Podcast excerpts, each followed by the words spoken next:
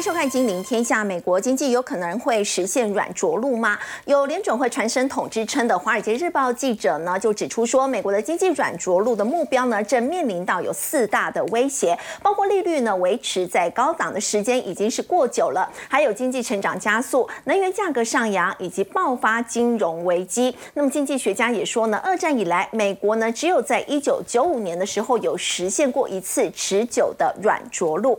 另外，美国的房贷利率呢，在八月的时候已经攀高到了将近二十年来的高点，也导致呢房市爆发了解约退订潮。根据房地产经纪商最新的数据呢，美国八月取消购屋合约的比例已经创下了两千二零二二年十月以来的这个最高。所以，美国的房市有可能会爆发危机吗？我们在今天节目现场为您邀请到统一证券专业副总经理吕中达。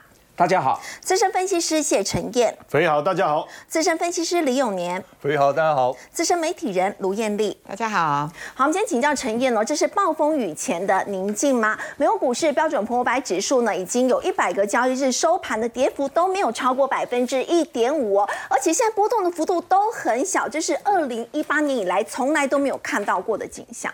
对，因为最近美股的一个状态实在太好、太稳定了，所以大家开始去思考，会不会是暴风雨前的宁静？当然，它的意思就是说，并不是盘久以后必涨，而是在这样子一个稳定、波动这么小的情况下，有没有可能最后出现一个比较大的一个修正？我们先来看一下哦，S M P 五百指数一百个交易日哦，跌幅都没有超过一点五，对，代表最近市场要你说涨，好，好像是稳定推升，但你你看到它要跌了。哎，也不跌，跌不多。是，然后高峰以来，既然只有四次哦，嗯，这个这个有点夸张，跌幅超过百分之一，但是还是没有超过一点五。哦，那波动幅度非常小。这里是统计是说二零一八年以来哦，但我跟各位讲哦，这个感觉哦，我们很像二零一七年那个时候。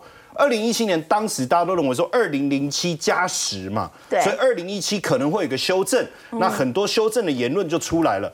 结果那一年股市就是一个这样缓步稳定推升的一个状况，当时市场的波幅很小，包括我们常提到的恐慌指数 VIX 的波动率，也降到了一个前所未见的一个呃低水平的一个状态。然后大家也不认为啊，那如果都这样子，还有什么理由会会让它跌？结果没想到二零一八年，不知道大家还记不记得？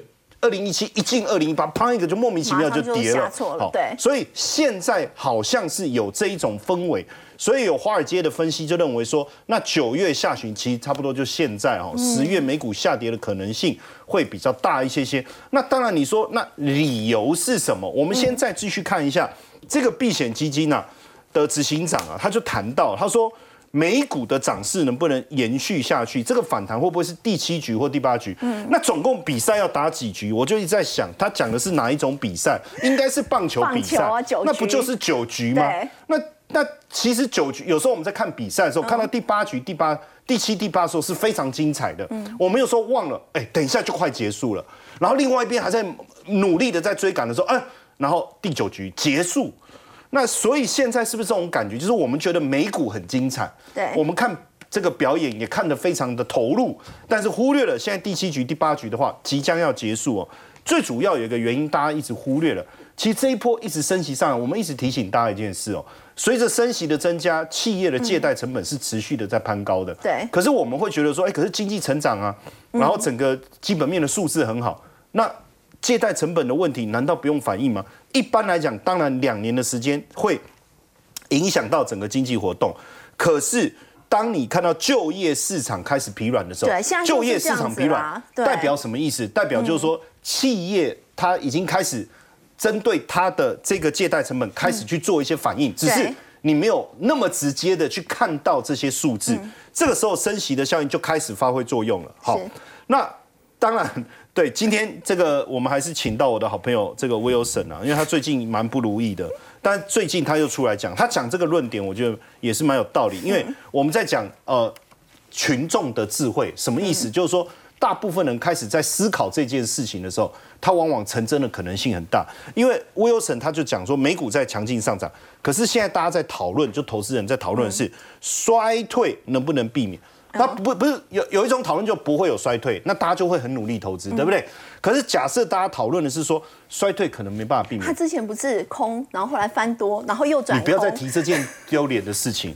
他最近其实是蛮认真的在喊空的，哈，好，不要再伤他的心嘛，对不对？但他这边讲到了这个点，就是说可能推迟到二零二四年。哦为什么我要特别把 Wilson 的这一段话提出来跟大家分享一下？我们来看一下叶伦最近在讲什么。对因为因为大家都想说会不会经济低迷啊，软着陆算还不错嘛，对不对？那当然现在都说呃不会软着陆，呃呃呃不会硬着陆，软着陆可能性很高。那叶伦讲什么？他说：“哎，没有看到经济陷入低迷的迹象，那不是打脸这个 Wilson 他的讲法。但是我们在看，就是说有时候评论是这样，如果你只抓部分你想要知道的，你会觉得他好像在帮你讲话。是可是你注意看，这个叶伦特别讲的这一段话很重要，他警告说，如果国会没有办法透过维持政府运作，会导致经济放缓。什么意思？你政府没办法运作吗？原因是因为九月份现在要审预算，对那按照二零一九年的经验，最后预算审核没过就关门呢。十月一号哎，马上就要到最最后会过吧，对不对？通常僵持一段时间之后会过，总是要演一下嘛。啊，我丢你鸡蛋，你丢我鸡蛋，哦，然后最后说啊好，私底下说好，我们还是让这件事情不要拖太久。哦，那可是当时的损失影响了三十亿美元，就是对二零一九年关门的代价。现在美国两党的预算协商又陷入僵局，对，叶伦也很辛苦，每次他都要跳出来警告大家，哎，你们不要再陷入僵局。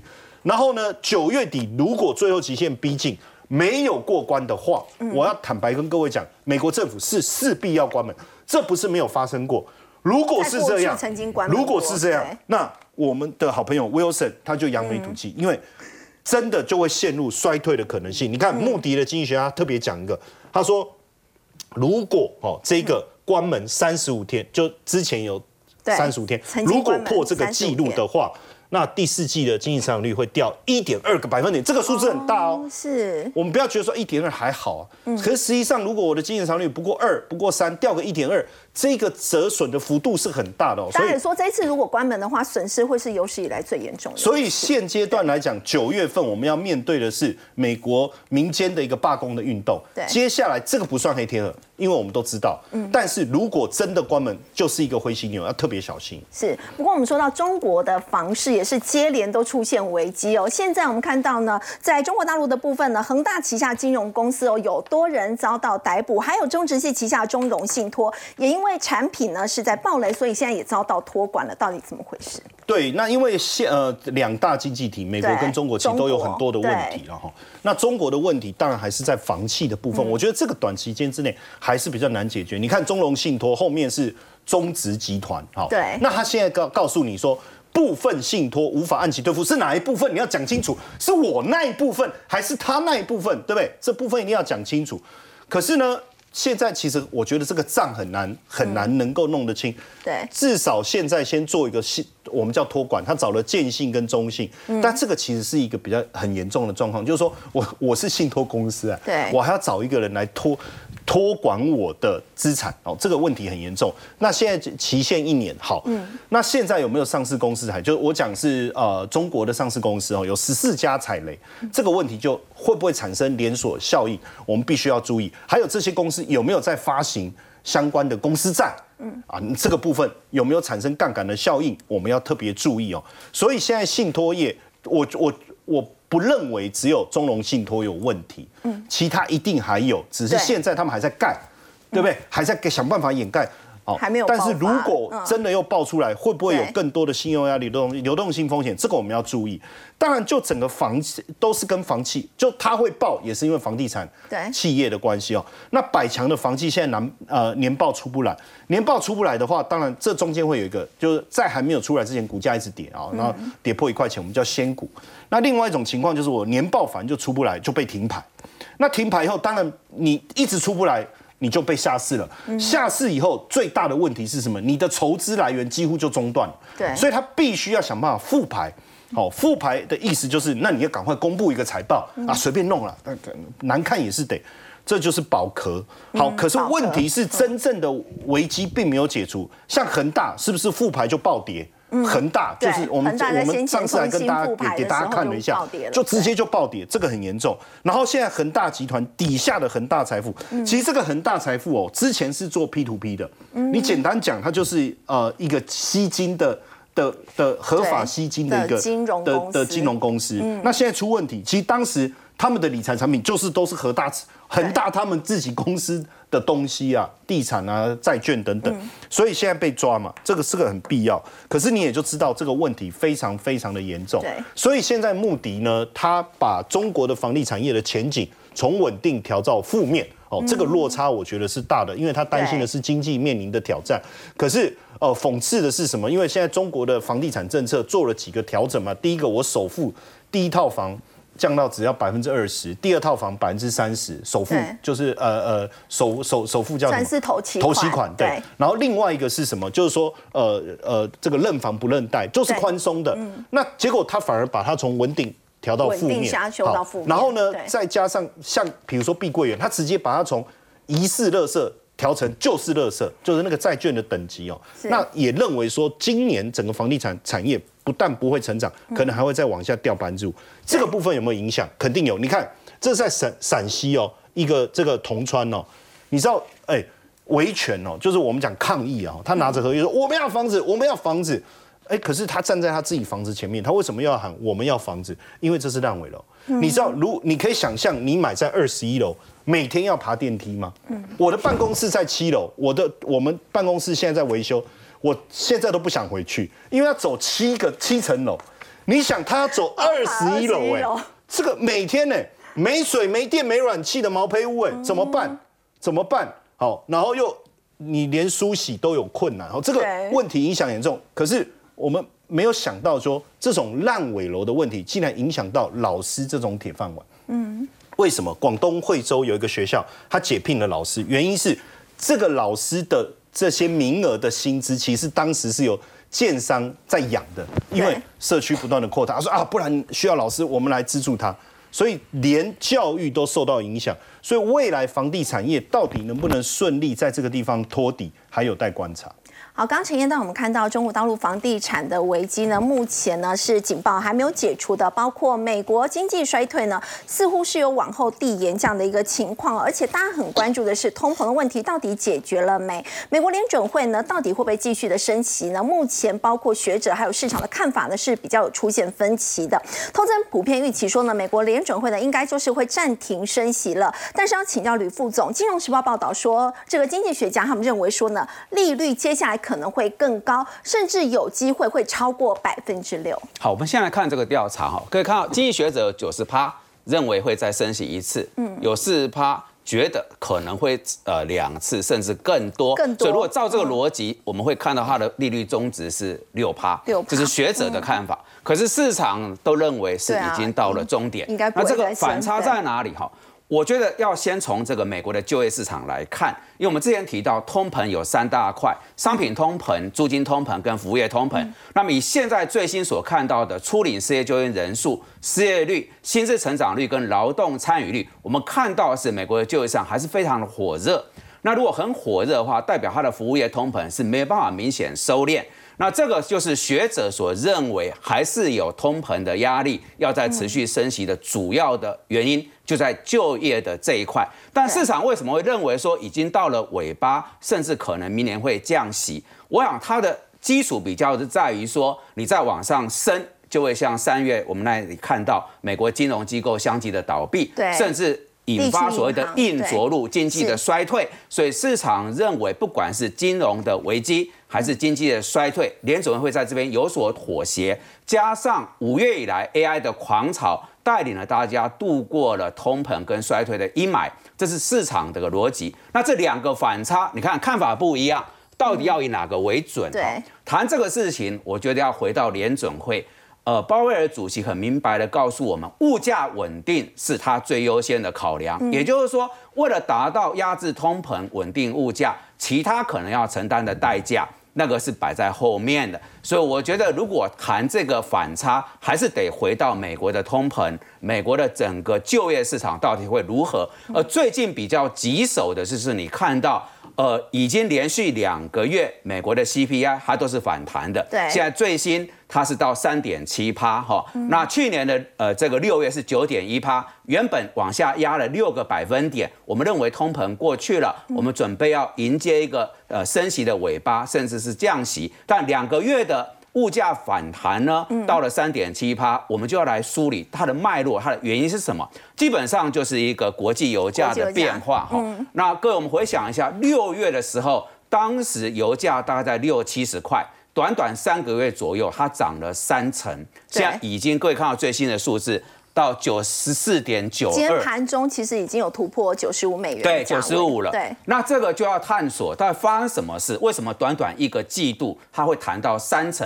我认为有三个主要原因。第一个就是美国它加速回补战备储油，而战备储油这个问题，它不是只有财经，它是一个国家安全的战略。那第二个是跟刚刚陈彦兄所谈的中国大陆的情况是有关的，因为大陆以现在这个情况，特别是它房市的问题，如果它没办法去做一个缓解，几乎可以判断到年底，好，当十二月开中共中央经济会议，它今年的成长率是落空的，没办法达标。所以，我们看到中共中央、北京当局最近动作频频，包含人行这个大规模的宽松，然后呃，这个北京当局做出来一篮子的组合拳，要来稳住它的房市。好，那为什么要谈这个呢？这个就马上跑出一个延伸效应，就是它要压制一个坏的状况，把往上拉。政府再透过各种方式刺激。请问，看到第四年底经济会不会上来？那经济上来，大陆是一个很大的能源消耗国，对，所以某个程度我可以讲，北京中央的稳势哦，救助的呃救援的这个计划，它会对呃油价有推升。最重要当然是减产。我们看到以沙特阿拉伯跟俄罗斯两个产油国为首，带领产油国组织到年底前，他还在执行减产。那重点说，他为什么要减产？讲大一点，就这些国家已经意识到，只靠地底下储备的石油，终究国家发展有限。赶快利用卖石油赚到的钱来转型，所以我们我们注意到几个月前不是说啊来买 AI 什么，他这个就是很明显要转型，那赶快这里油就要撑住，有更多的钱来做国家的转型计划，投入基础建设。另外一个是我最近发现还有一个重点，就是这些产油国已经预估明年的状况不会太好。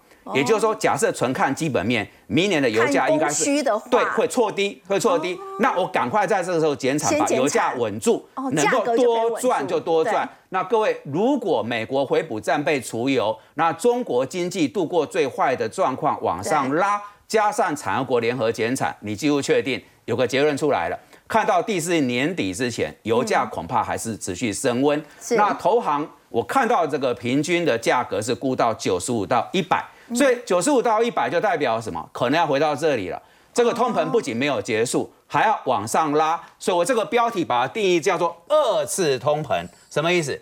第一次的通膨的原因是来自于就业市场火热，我刚才解释过。但这个二次通膨主要是跟这个油价有关。所以呢，我们就要有一个心理准备。当这个二次通膨的结构来临了，我们怎么操盘？我觉得我最喜欢的、哈最爱的是这个指标，美国十年公债。对我可以讲的很复杂，但是如果只有一般观众啊朋友，我们要操盘，这个指标往上走，你就减码收敛。那这个指标只要回落，你就加码。十年期公债值利率只要飙高的话，对，就就是你要保守。保守回错的话，你就稍微积极一点。因为这个指标反映的就是美国通膨的情势。那最近为什么这个指标你发现已经占到了四点三趴了？对，原因也是造成美股跟台股下杀，因为大家预期通膨升温，联总会不会延长它的一个升息循环？所以这个时间点应该保守一点嘛？是的，没有错。再来就是说。因为它还有个缩表，每个月要减持九百五十亿美元哦。那照这个进度，恐怕还是会达到紧缩的效应。那所以这个美国十年期的公债殖率创近十六年新高，现在都要保守。所以我收尾在投资策略，我提个观点哈，叫做杠铃式策略，什么意思？嗯，那个杠铃的两端，一端就是拉高现金跟固定收益。嗯，那你会发现各个金融机构现在主推什么？投资等级公司债，这是一端。另外一端就是你比较积极一点，你看到一些明确的趋势啊，比如说 AI 啊、电动车啊、绿能、生医，这个你可以做布局。两端好，保守跟积极。好，刚吕副总带我们看到呢，目前联准会呢可能再升息的机会呢，现在是往上提高了，通膨的问题没有解决。那么接下来呢，如果面临到二次通膨的话，投资策略呢或许可以参考这样一个杠铃式的一个操作方式。不过我们说到呢，如果通膨居高不下，但对科技股呢其实持续就会带来压力了。美国股市的科技股其实在昨天是有止跌的情况，不过台股在今天呢却是开高之后走低，在昨天跌破季线了。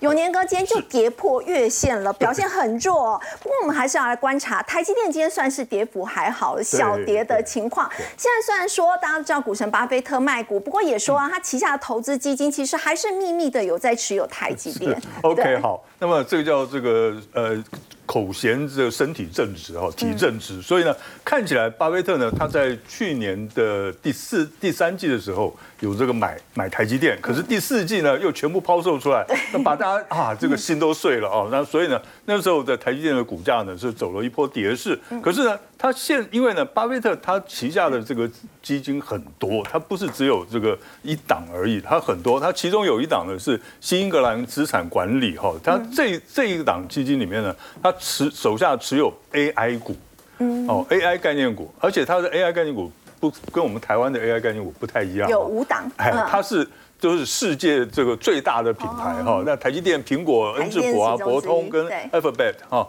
那么所以这五档，那这五档里面台积电它是有的，那不过持有的这个市值呢，其实并不算很高哈，一百九十九万。那不管怎么样了，它还是呃至少它这个手上呢有秘密的持股啊、那可是呢。呃，这两天哈，这个我们的这个台积电的走势哈，就比较让人失望一些了。对，昨天是重挫啊，今天算是跌补还好。对它现在很麻烦在哪里呢？大家看一下，这是周线，哈，这是周线。它在上礼拜五的时候呢，这最后一盘因为富时指数的季度的对调整，所以它一口气拉了八块钱，跳空上去八块钱。可是呢，到昨天的时候呢，一口气又跳回来，哈，而且还这个。倒跌了十八块，好，所以呢，在五分钟的走势图上呢，出现一个这个这个这个线线图，这个线图表示什么？它在呢上礼拜五的最后一盘的时候，它直接跳空涨了八块，对不对？就是在这边出现了一个跳空缺口，是在五百五十一到五百五十八之间这个跳空缺口。然后礼拜一呢，它是直接跳空下跌，所以这边呢出现了一个双重的跳空缺口，跳上去又跳下来，我们这个叫做疑似倒型反转的跳空缺口倒。型反转的缺口。对，嗯所以在这边呢，形成一个非常虽然没有量哦，可是它形成一个非常大的压力哦哦。在这个这个缺口呢，如果说是在礼拜四之前收盘之前，它没有来到五百五十八块的话，就是盘中碰到都可以。如果没有的话，那么这个倒型反转缺口大概就确立了。确立的意思表示什么？短线上它可能会比较弱势。比较空头的走法。对，会比较弱势一点。那可是我们从周线来看的话呢，那其实呢，台积电它的它的股价呢，还是撑在两年线之上。它沿着两年线的震荡盘整了一二三四五六六个礼拜了。哦，那么呃，按照这个费波南兹系数时间转折算法的话，它大概顶多再撑两两个礼拜。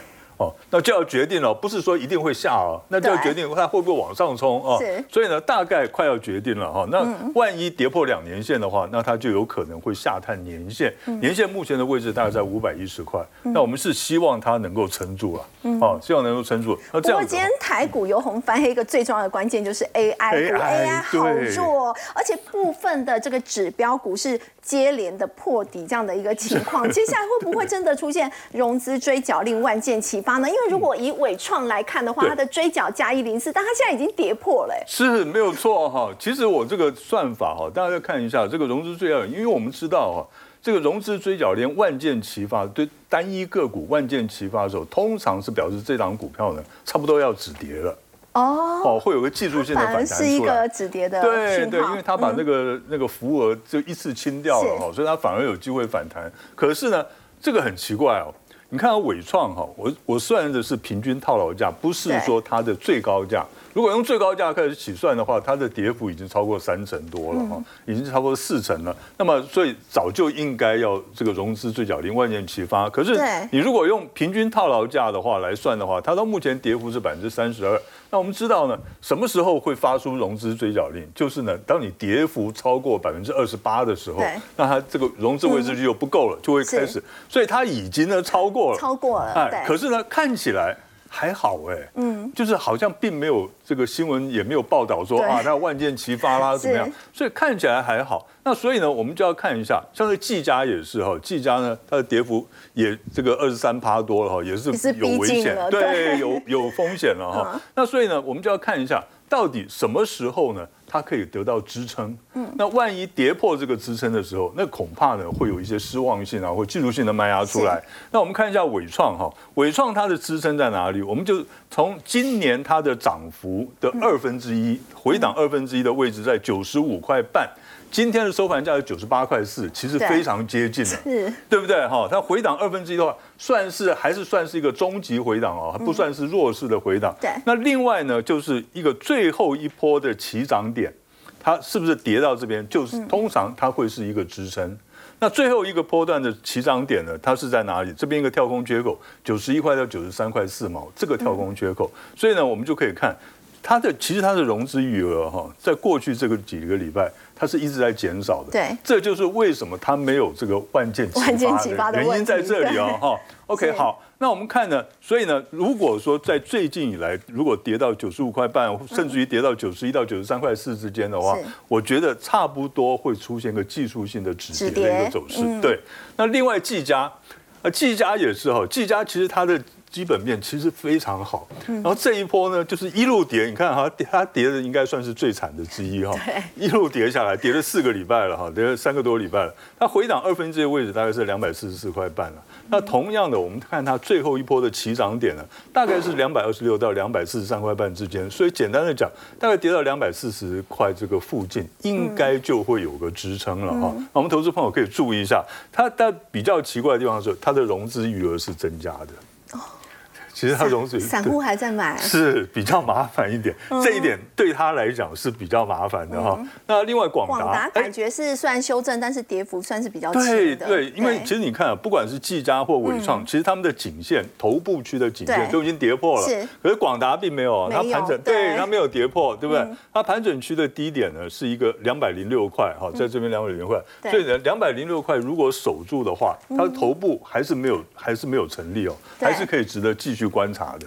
另外，我们说到这个投信在季底嘛，还有接下来年底有一个做账，那么有没有一些所谓的这个集团股的双做账的行情，现在也可以值得期待那？我觉得是因为现在啊，这一次大家都被 AI 股吓到了，你知道吗？所以对于那种强势股哈，那种这走势比较强的股票，大家都不太敢去追了。对那大家会看什么？就看哎。有没有这个位阶比较低的啦？好，这些股票。那所以呢，我们现在看到现在呢，不管你是这个电子股的集团股，或者是传统产业的集团股，其实他们的位阶相对来讲都是比较低的。嗯，那然后呢，现在又有这个呃第三季的季末的对这个做账那另外呢还有第四季的年度年底的做账行情的期待。那所以呢，我们可以看一下，注意看一下，有一些的像是不管是中钢集团、台塑集团或长荣集团、红海集团，其实你可以看哦，这一些的股票呢，大部分他们的位阶都相对比较低，比较低，对，那我们要找什么？我们要找的是什么股票呢？位阶相对低，然后它的未来的值利率相对是比较高的。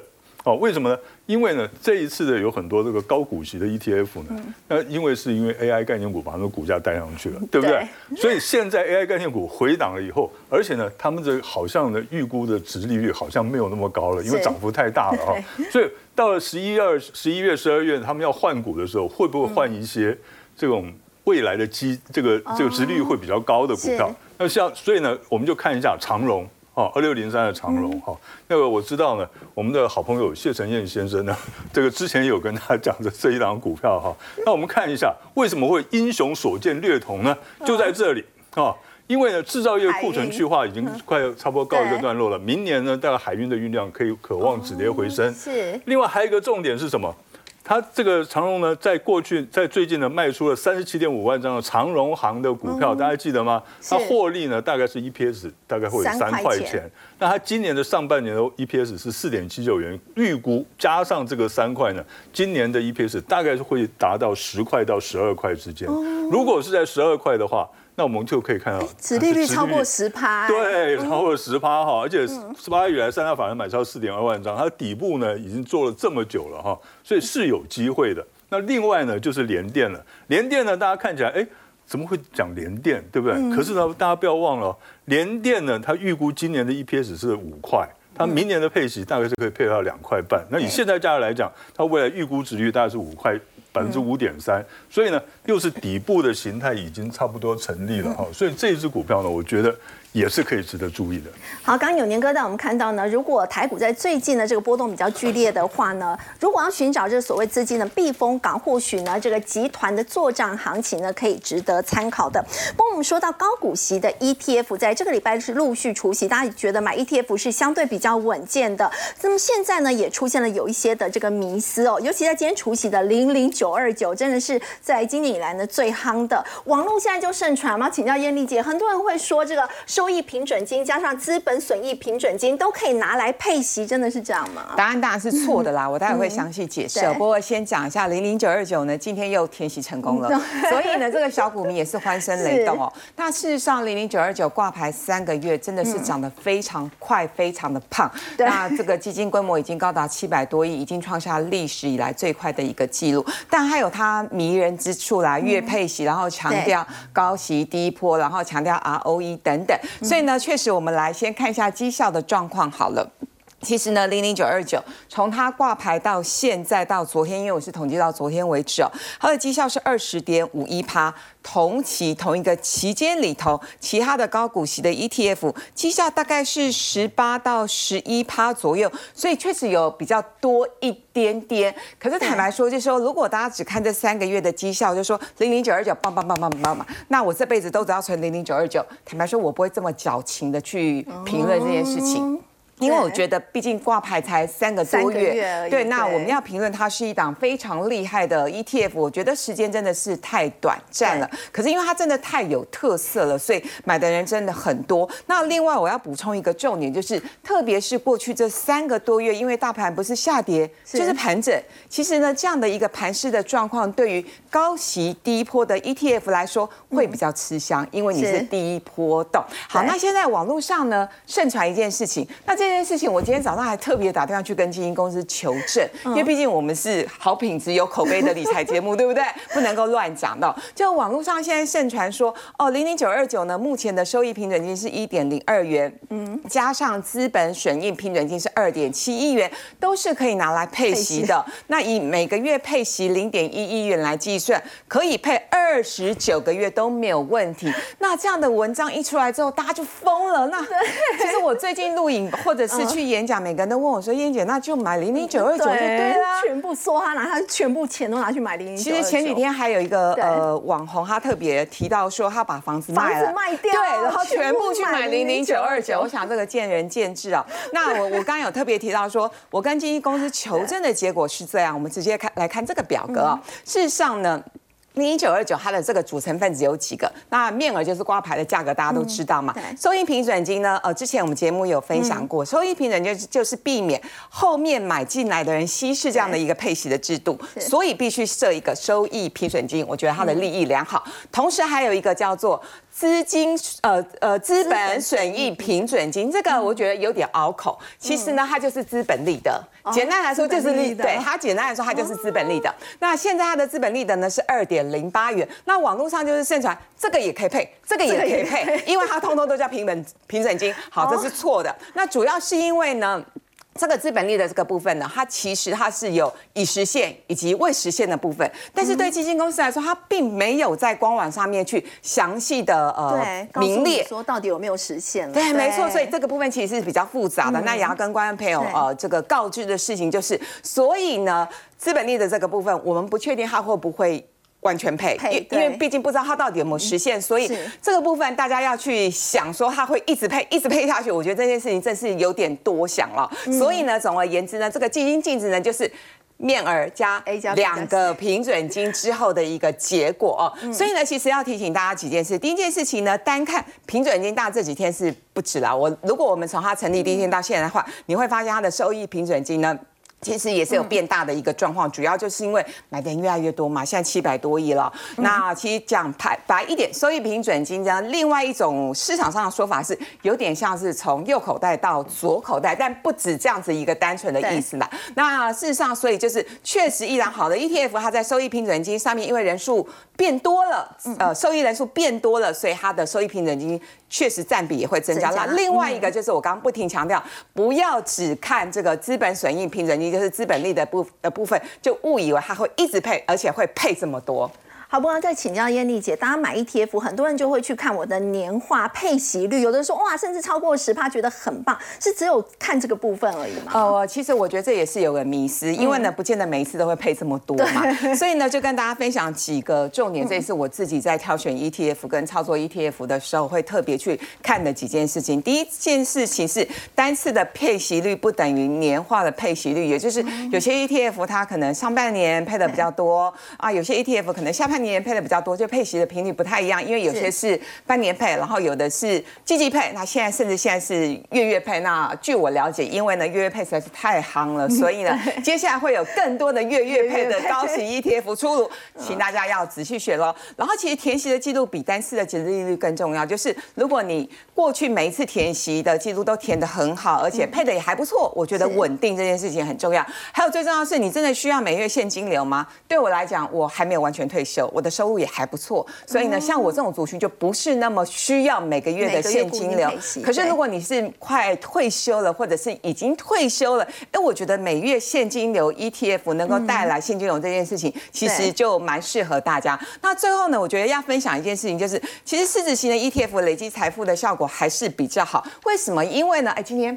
分析师专家都坐在这边哈，但是还是提醒大家一下，其实好的 ETF 至少经过三年以上多空的循环，三年以上台股一次的多空循环，我们才能够验证，才能够去下结论说它真的是一个很棒的 ETF。那所以呃。台股真的是三年以上 ETF 也没那么多啦，我就帮大家举几档，一个市值型呢是呃零零五零跟零零六二零八，还有零零五六是元大高股息。大家一看过去十年的绩效，很明显嘛，市值型的大概两百多趴，那高股息的大概是一百五十趴。所以事实上，我觉得市值型的 ETF 还是绩效以及它累积财富的效果会比高息型的 ETF 要来得好。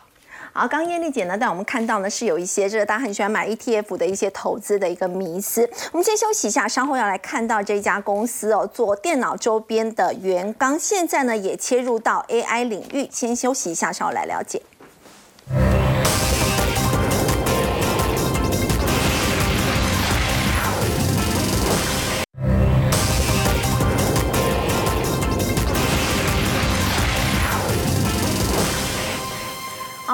本呢是已经做这个电脑周边的元刚呢，它公布的八月营收，包括月增、年增呢是双双都是成长的，而且陈年他最近也搭上了 AI 商机，跟辉达开始合作，那么现在是搭上了 AI 边缘预算的这个商机。对，因为呃八月份的营收的表现是不错哦，然后比去年同期来的增长月月呃以年增率来讲三点六，但月增率六点九三，代表它是一个稳定。成长的一个趋势，所以我们也看到它最近股价的表现相对来讲就稳定的一个向上哦。当然，最先谈一下最近元刚做什么，因为现在呃 AI 的议题非常的火热哦，它也跟辉达在合作哈，就是呃主要合作的部分比较像是边缘运算的一个产品，解决方案对解决方案，然后去应用在机器人啊、制造业等等哦。当然，大家比较有感的就的部分，其实是在呃直播设备这一块哦，因为呃。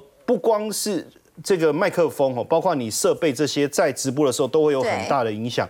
像我有时候也有直播，像我最近也添了一个麦克风，好贵哦，那麦克风要几千块。他们说声音会比较有磁性啊，哦，我自己听起来确实有这种感受哦。那也因此营收大幅增长。你看，像这个赵薇啊、古乐天，呃，不是古天乐哦，古乐天是另外一个哈。那你看哦，都带动了整个直播带货的风潮。在疫情期间，就是做这个直播设备创下高营收。那呃，当然我们来看一下早期，呃，其实元刚早期的时候其实做的非常的好。搭上了一个叫电视卡的风潮，在我那个时候，我们在研究所，其实呃想要看电视，你就是呃用用这个桌上型电脑，你插一个这个所谓的电视这个 USB 电视棒，然后看到他唱国歌为止，我们才愿意去睡觉。那个年代是这样。那当时这个哎学生几乎都装这个，嗯，所有的宿舍都在用这个东西，而且。因为不贵嘛，呃，我记得一支才一千多块，好一点的两千多。然后呢，但是后来突，因为他就因为这样快速的成长，可后来之突然之间哦，不网络突然从波接，然后到宽屏，整个三 G 四 G 之后，突然之间谁还谁还用笔电用这个桌上型在看，直接用什么？平板啊，直接用手机上网看影片啊，瞬间它的业绩就暴跌啊。那这时候怎么办呢？员工已经走了，包括总经理在内，员工走了基层，总经理跳槽，基层员工都离开。那他每天要喊话，喊什么？就是说我也不知道我应该喊什么，但是我们请大家要有信心哦，就这样子稳，好不容易稳住。可是这中间确实很乱，他们也乱做。反正员工说什么，我们来试试看；员工说什么，我们试试看哦。好不容易转往到这个游戏录影市场，嗯，哦，你做做游戏的时候，不是要做这个录影的过程嘛？哈，那可是这一块坦白讲并不容易哦，所以他们就找了这个玩家，这位啊，呃，叫 Gamer B 啊，叫向玉林，也是玉林哥啊，哈，他在这个游世界游戏大赛当中拿到冠军。所以，请问他是不是最懂得游戏玩家跟游戏观众他们想要什么？所以他就请他当顾问，请他来来上班，然后听他的建议。是，那也顺利的转亏为盈。可是五百赚五百万，就整个下来搞了一年赚五百万。以前是赚十亿。对。可是呢，他他还是继续努力，所以我们才有机会看到现在原告。在这当中有一个东西，我觉得有一个企业文化很重要哦，态度是。他最重视的东西，就他们的董事长郭崇松，他就说他引用这个气管教授李吉仁的 MIP，什么意思哦？大部分过去大家上班谈的是钱嘛，对，奖励嘛，对不对？还有专业嘛，嗯，现在要谈什么？谈意义，谈影响力，谈目的。所以员工跟老板谈钱不，我们来谈意义。员工跟老板要奖励，我们要思考你的影响力。对，老板说你有什么目的？那你跟我谈一谈专业哦。所以这样的一个 转变，以后员工跟老板之间的沟通好像也有点困难，因为两个之间没有重叠啊。但是因为这样的企业文化，让他在疫情之后整个大翻身。对，怎么样的一个翻身？你知道当就是远距嘛。远距概念股，你知道，其实，在疫情之前，元刚的交易量真的不太多。然后后来这个疫情之后，大家开始去关注一件事情。你知道，以前这个镜头啊，就有就可以了。对。现在的镜头是一定要有，而且要高阶，甚至它发展了一种适合多人开会的。你知道，以前我们我们在开会的时候，因为我们中南部大家一起开会，叫八爪鱼，就是只能讲话，你看不到谁讲话。后来因为疫情的关系。后来镜头出来以后，哇，那个设备有多厉害？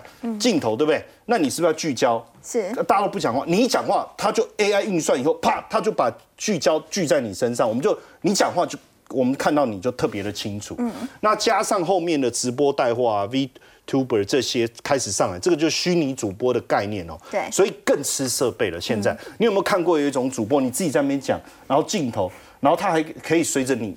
移动，它这个镜头还会自己动啊！他们现在已经做到这样哦。是。那现在混合办公嘛，对不对？已经是一种趋势，所以这些设备，不管是摄影机、麦克风、音箱等等，越来越重要。那现在呃，教育的部分哦，也是像学校在推这个所谓的班班有网络，生生生用平板哦，他也拿到这些标案，所以看起来它的发展的力道也是越来越强。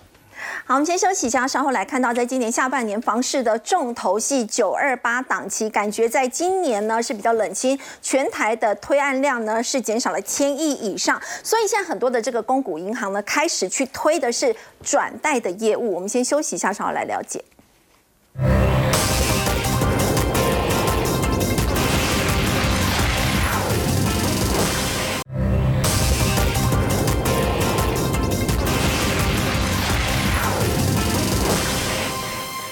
年的房市重头戏，今年九二八档期呢，是感觉熄火了，全台的这个交易量啊少了千亿，推案量少了千亿以上，所以要请教燕丽姐，量这么少，所以很多的银行现在推的是转贷的商机。对，没错，我们先来看一下推案量好了，这次九二八档期的推案量是九千七百五十八亿元，对，跟去年同期比较起来是减了十六趴。那确实因为有很多的因素，包括平均。平均地权条例上路等等，所以呢，呃，这次的推案大家确实是有一比较保守一些。不过呢，我们仔细来去看的话，会发现呢，呃，在七都里头，就包括新竹七都里头呢。大家虽然都是衰退啦，可是呢，台中市它的总销的金额去大幅的成长三成耶。对，那比较有意思的是个案数减少，可是总销金额是。是往上增加，表示呢确实它的单价有往上提高，以及呢因为台中题材很多啦，包括像是乌日高铁啊、十四期等等哦。好，那我觉得要讲的重点是在说，呃，观众朋友，如果你身上还有房贷要背的话，你可以去想一下你现在的房贷是不是过高，因为很多银行不会主动帮你降的，对，你一定呢。要常常去黏他，然后打电话跟他说：“拜托你一定要帮我降。”呃，事实上这是根据五大行库新乘坐房贷的年利率的统计。平均呢，现在的房贷利率是二点一趴，是二零零九年以来的新高。换句话说，观众朋友，如果你的房贷利率是超过二点一趴的话，请记得去杀价。如果呢，你的房贷利率呢比二点一趴还要小，甚至两趴以内的话，恭喜你谈的还不错。好，那到底有哪些人呢可以这个做一些转贷，或者是转贷要多少才能够真正有省到钱哦？是。根据银行主管的试算，以目前呢全台民众平均房贷还剩八百多万来出估的话，转贷的成本大概是二点五万，因为转贷有很多啊，什么图消费啊、行政管理费、违约金等等哈，大概算了一下，大概是二点五万。只要你利差有零点零五个百分点，而且你的贷款期间呢是超过三年以上的话，哎，其实这样就有省到喽，这样就划算了。对，那其实我自己的逻辑就是，你就是一定要打电话去去跟他三不五时的。沟通啊，甚至送礼盒也没关系啦，哈。好，为什么呢？因为你转贷成功之后呢，你还可以呢争取到其他的财富管理的一些，不管你是要继续贷款，或者是呢你要乘坐其他的保险商品或者是基金，所有的利息都是可以杀价的。因为呢，当我们有杀价之后呢，我们就会赢在我们的交易成本的起跑点上。好，刚刚燕妮姐带我们看到是在房市的部分，今天房市呢感觉比较冷清，不过车市却是很旺，而且呢连民俗月都是淡季不淡呢。那么现在也带动了整个 AM 的商机。先休息一下，稍后了解。